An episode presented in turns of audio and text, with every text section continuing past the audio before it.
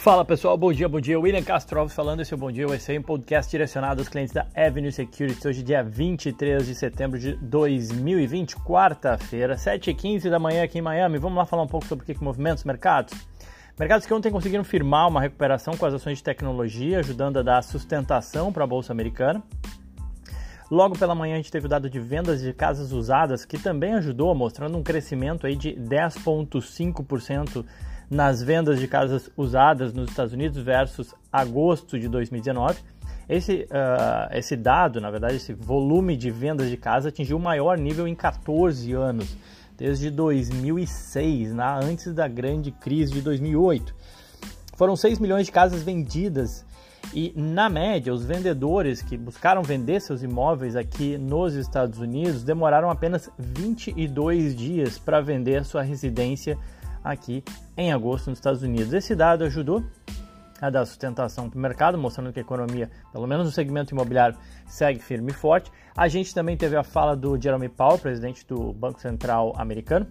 Ele voltou a adotar um tom geral assim mais pesado sobre as perspectivas econômicas.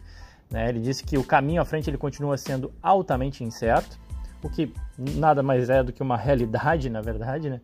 E mais uma vez ele citou a importância, e aí para isso, né, esse discurso mais pesado, a importância da aprovação de novos estímulos fiscais do pacote de socorro à economia americana. É, a gente também teve alguns comentários de outros diretores do Fed indo nessa mesma direção. O presidente do Federal Reserve de Chicago, Charles Evans, disse que a economia dos Estados Unidos corre o risco de enfrentar uma recuperação mais longa e lenta, é, se não até outra recessão, caso o Congresso não aprove o pacote fiscal. E o presidente do Federal Reserve de Richmond, o Tom Barkin, afirmou que o mercado de trabalho pode não se recuperar totalmente até que haja uma vacina, também chamando atenção para a questão da vacina. Bom, é, no frigir dos ovos, ontem Dow Jones subiu 0,52, S&P 1,05 e o Nasdaq 1,71. Então aí já deu para ver que as ações de tecnologia tiveram sim uma performance diferenciada e ajudaram a puxar aí, uh, o Nasdaq que subiu mais do que S&P e Dow Jones. Ainda assim, quando a gente vai para os destaques, quem mais subiu, na verdade, ontem, destaques aí para o setor de varejo, para as construtoras, respondendo, obviamente, ao dado de vendas de casas usadas, e também para o consumo discricionário, aquele consumo de maior valor. O XRT, que é o ETF que representa o setor de varejo como um todo, teve uma alta de 2,7%. O ITB, ETF das construtoras, subiu 3,1%. E o XLY, ETF do consumo discricionário subiu 2,1%. Foram os, ETFs de maior alta ontem, de principais, principais ETFs com alta ontem. Entre as empresas, destaques aí para as construtoras a Lennar, LEN é o código dela, e a, é a DR Horton, DHI é o código dela, com altas aí de 4%. Quem performou bem também foi a Ralph Lauren, RL, subindo a 5,4% a Tractor Supply Company, que eu já comentei aqui com vocês, né? Empresa que muito centrada no interior dos Estados Unidos, vendendo diversos produtos de jardinagem e para casa e até para fazendas também. O código dela TSCO subiu 3% e a CarMax, venda de carro, subiu KM, a KMX, subiu 3.1%. Além da Carvana que eu já vou comentar com vocês daqui a pouco. Na ponta oposta, novamente os bancos, queda de 1,77 para o KBE, e 2,4 para o KRE, que são os bancos regionais. O Bank of America eh, foi entre os bancões, né, foi o que mais sofreu, com queda de 2,2%. E entre os bancos menores, o Citizens Financial CFG, código dele foi o que mais sofreu com os bancos, entre os bancos de menor porte do S&P, caindo mais de 5%. Ontem o dólar emendou a terceira alta consecutiva na terça-feira, né, fechando uma alta de 1,26 nos 5,4682. Né? O dólar ele acabou se fortalecendo na parte da tarde, depois aí da fala do presidente do Fed, chamando atenção para os riscos e receios em relação ao desenvolvimento e a melhora da economia. Uh, que mais? Bom, falando hoje na Ásia, os mercados fecharam em alta, com exceção do Japão, onde o Nikkei caiu 0,06, praticamente estável, mas uma leve, leve queda. Na China, o Xangai SE subiu 0,17, o Hang Seng em Hong Kong avançou 0,11 e o KOSPI na Coreia teve uma alta de 0,03. As bolsas asiáticas mais perto da estabilidade do que uma forte alta. Já na Europa, as bolsas operam num território mais positivo, né? ou seja, uma, uma alta mais consistente. Os investidores estão reagindo aos novos dados econômicos na Europa. A atividade econômica europeia mostrou um crescimento mais lento em setembro, com o índice do gerente de os gerente de compras, né, o PMI, né, ou seja, os pedidos dos gerentes uh, para a sua cadeia de suprimentos é um indicador que mede a atividade em especial da indústria, mas também pega o setor de serviços, enfim, é, tem os dois dados segmentados, indústria e serviços, quando você junta né, o PMI composto, veio em 50.1, abaixo dos 51.9 registrados em agosto. Mesmo assim, vale lembrar que as leituras acima de 50 indicam a expansão da atividade.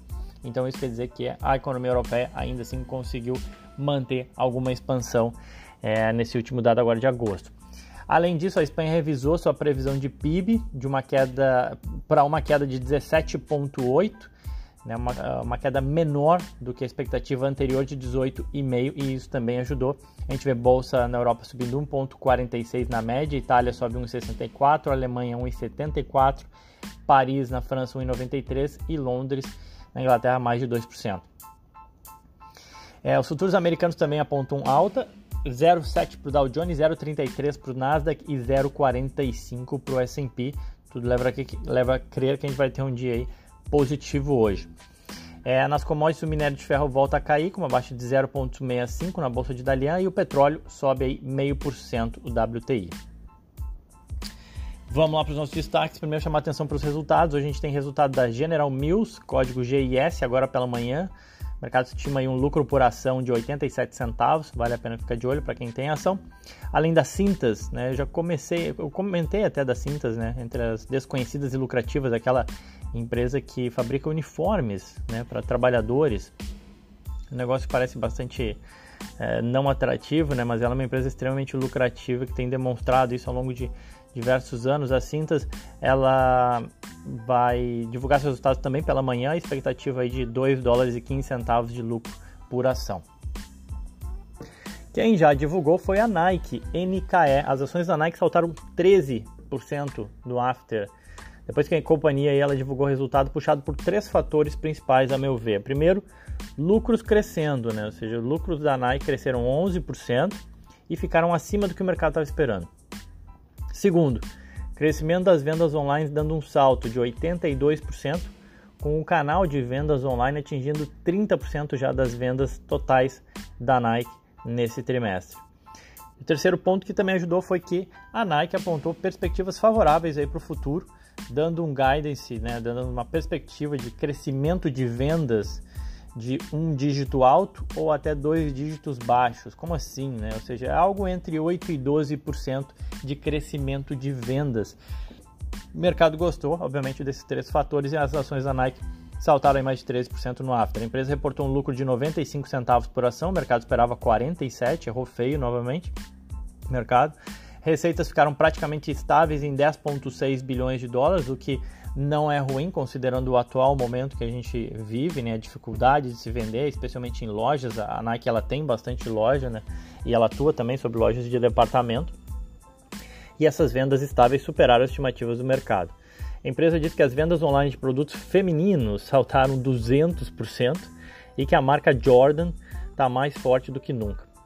As vendas cresceram 6% na China e caíram 2% na América do Norte, que é o seu maior mercado. Ah, que mais? Ele disse que a maioria das lojas já voltou a abrir, ainda que com menor tráfego. Questão é que esse menor tráfego não tem sido um grande problema no, no seguinte sentido. Que agora, quando as pessoas visitam as lojas, elas vão realmente com a intenção de comprar. Então a Nike disse que as taxas de conversão aumentaram significativamente.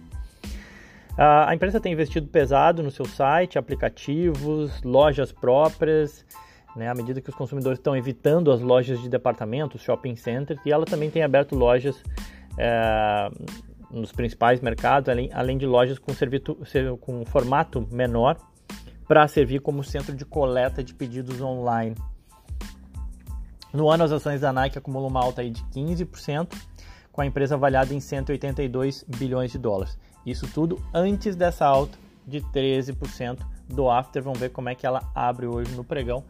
É, mas tenderia aí a, a, subir não mais 15% no ano, né? Subir mais quase 30% no ano. Vamos ver como é que confirma isso ao longo do dia hoje. O que mais? Eu falei que ia falar da Carvana, CVNA. As ações da Carvana saltaram 30% ontem, depois que ela anunciou que espera obter números recordes nas diferentes categorias de atuação da empresa. Então convém saber o que, que ela faz, né? Primeiro a gente vai falar um pouco mais sobre a Carvana hoje na nossa sala de análise às 9h45. Para quem não puder assistir ao vivo, não tem problema nenhum, fica gravado, só entrar lá no site ou no aplicativo, na aba análise, tem as salas de análise, você consegue ver todas as lives que ficaram gravadas. Hoje a gente vai falar um pouco da Carvana, entre outras coisas que a gente sempre comenta, falando um pouco do dia a dia, né? É, bom, a Carvana é uma empresa do Arizona que opera uma plataforma de e-commerce para compra e venda de carros usados nos Estados Unidos. A plataforma permite que os clientes uh, pesquisem, identifiquem o veículo, inspecione o veículo usando uma tecnologia de imagem eh, de 360 graus 3D. É, você consegue obter o financiamento, a cobertura, seguro, comprar um veículo tudo online e agendar a entrega ou a retirada, tudo isso, conforme eu falei, online. A empresa ela foi fundada em 2012, ela tem uma, teve uma média de cerca de 1,1 bi de vendas aí nos últimos quatro trimestres e vendeu aí pouco mais de 55 mil unidades é, carros do, de varejo no segundo trimestre desse ano. A empresa também disse que espera atingir o break-even é, de lucro operacional nesse trimestre, né, ou seja, ela tava, deu um guidance, ou seja, acerca do que, que ela espera para o resultado que, que vem. Lembrando que a margem ela foi é, negativa em 6,2 aí no último, no último trimestre. E aí o, o CEO ele comentou, o impulso que vimos no segundo trimestre uh, continua para o terceiro, levando um desempenho recorde aí da Carvana em métricas que demonstram um forte progresso, tanto no crescimento quanto na lucratividade. Fora isso, uh, seguindo ontem, a gente também teve o Goldman Sachs atualizando o target price para a empresa, recomendação para ação, aí dando um, dando um upgrade né, para a recomendação da ação, seja, de neutro para compra, esperando um crescimento de vendas aí de 48% na comparação uh, anual. Uh, o Goldman Sachs aumentou o target da empresa de 178 dólares para 205, mas a ação ontem ela já fechou 227, 226,83 para ser mais exato. E no ano as ações aí da Carvana acumulam 128% de alta, com a empresa avaliada em 37 bilhões de dólares. Vamos lá rapidinho que tem mais duas notícias, falar da Tesla, TSLA, não tem como deixar de falar ontem, teve o Battery Day, né? As ações da empresa caíram ontem 5.6 e mais 4,5 no after. A leitura do evento foi a de um Elon Musk bastante diferente do tradicional, né? ou seja, um cara mais pé no chão, prometendo muito menos e sendo muito mais conservador nas, nos seus comentários. Chamando atenção também para as dificuldades para entregar os projetos ou de crescer a produção, é, competição também, enfim, a leitura aí que eu li pelo menos a respeito do, do evento. Eu confesso a vocês que não consegui acompanhar o evento online, mas foi de um Elon Musk muito mais conservador. Eu vi vários highlights, parecia bem menos entusiasmado como de praxe. Uh, o principal anúncio foram as, as novas baterias cilíndricas e, e maiores da Tesla. É, segundo a Tesla, essas baterias vão fornecer 5 vezes mais energia, 6 vezes mais potência e aumentariam a autonomia dos carros em 16%. Só que essa tecnologia provavelmente vai levar alguns anos para ser implementada. O Twitter ontem, né, do, do Musk, ontem pela manhã, antes da abertura, já tinha comentado a respeito disso, anteontem na verdade, já tinha dito isso, né, ou seja, que essas baterias elas podem demorar um pouco. É, e a ideia que a, da Tesla é incluir né, essas baterias, a integração dessa bateria de modo que ela faça parte da estrutura do próprio veículo, reduzindo o peso efetivo da bateria no carro. Enfim, deve demorar um pouco ainda. O Musk comentou ainda acerca da possibilidade de ter um carro elétrico mais barato e competitivo, né, na casa de 25 mil dólares em 3 anos, algo que ele já tinha comentado com o modelo S, que acabou vindo a 35 mil dólares e depois ficou pouco tempo nesse preço e depois logo subiu. É, então o mercado acaba tendo uma certa dúvida em relação à capacidade né, de execução, mas ainda assim ele prometeu isso para daqui a três anos.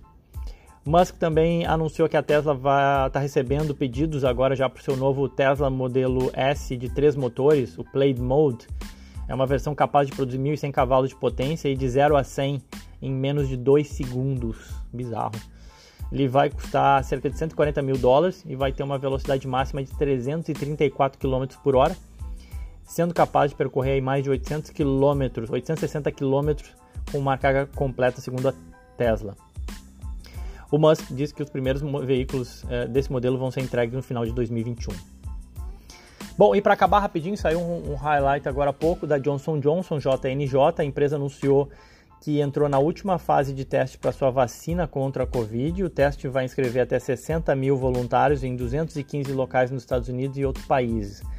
É, os testes eles ainda vão demorar para ter resultado, devem demorar de seis semanas ou até dois meses.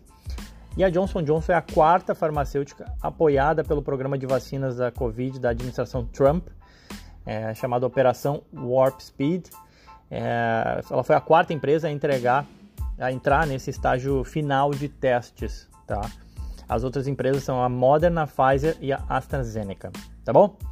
Bom, era isso então, pessoal. Fico por aqui. Convido todos hoje às 9h45, sala de análise. A gente vai falar um pouco mais de, de alguns cases aí do mercado americano. Quem quiser também pode me seguir no Twitter ou Instagram, arroba. Era isso, aquele abraço.